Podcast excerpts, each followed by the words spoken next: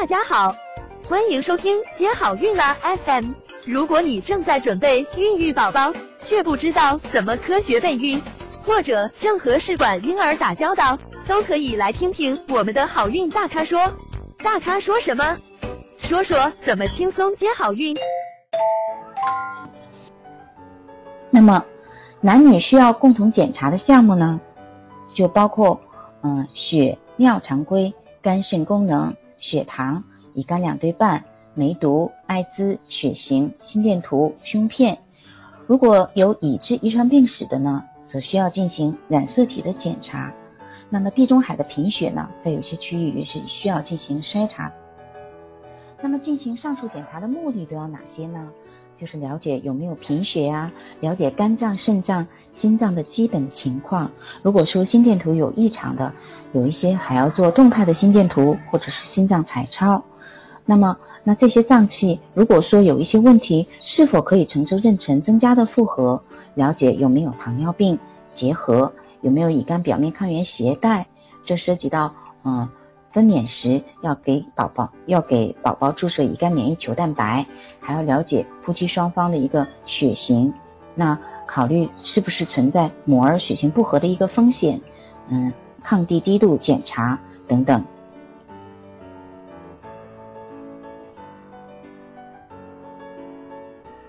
女方呢要进行哪些检查？嗯，一个是双侧乳腺的检查，还有妇科体检以及阴道超声。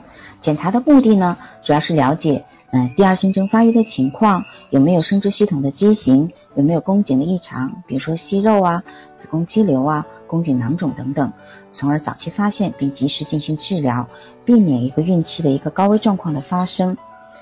那女生呢，还要做宫颈的细胞学检查。就是宫颈的抹片或者 TCT 的检查，这主要是为了排除一些宫颈的癌前病变。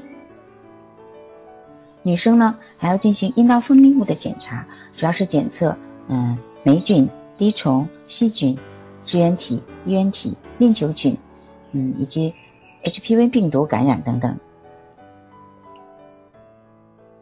还要有抽血项目的检查，呃，优生四项就是 TOS 的检查，通过血液级的化验呢，筛查准妈妈有没有弓形虫、巨细胞病毒、风疹病毒和单纯疱疹病毒二型的感染。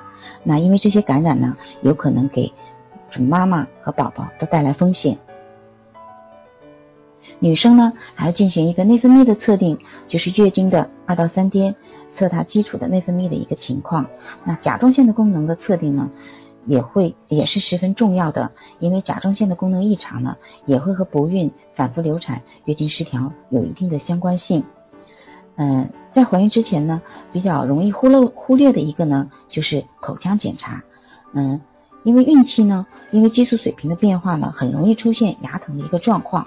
但孕期呢，很多用药都是近期的，所以一定要把口腔的问题治疗好以后，再准备要宝宝。嗯，这里要特别强调的一个呢，就是女方代谢方面的一个检查，因为女生的代谢真的是十分重要的。那代谢方面进行哪些检查呢？嗯，比如说身高、体重，这样呢，主要算一个 BMI，看是不是在适宜的范围，腰围、臀围、腰臀比，这主要是要排除一些内脏脂肪过过高的病人。那么还要测她的脉搏、血压，那血压过高呢，也是一定要经过调整以后才能孕育宝宝的。还有呢，就是要做空腹。和口服七十五克葡萄糖，两小时后的一个血糖和胰岛素的检测，主要是排除有没有潜在的糖尿病或者是糖尿病前期的一个状况。还有呢，就是要测量基础体温，了解你的基础代谢的一个状况，以及排卵的状况和黄体功能。还有呢，就是要查肝功、肾功，嗯，血脂，嗯，甲状腺，以及排卵后。五到七天的一个孕酮的水平，嗯，还可以呢，用体脂仪、体脂仪测量体脂肪和体肌肉的测定，评定准妈妈的一个代谢的状况，以及运动时的她的心肺功能的检测和身体肌力的检测。那男方要进行哪些检查呢？相对来说就比均比女生简单的多。男生呢，主要是查精液常规的一个状况，嗯，了解精液的一个性状、存活率、活动率。嗯，那还可以呢，进行嗯精子的形态学的一个分析，看看是不是有嗯畸形过多的一个状况。还有呢，就是可以查男生的精子的 DNA 碎片。那如果存在上述的问题呢，男生也是需要进行调整以后才能当准爸爸的。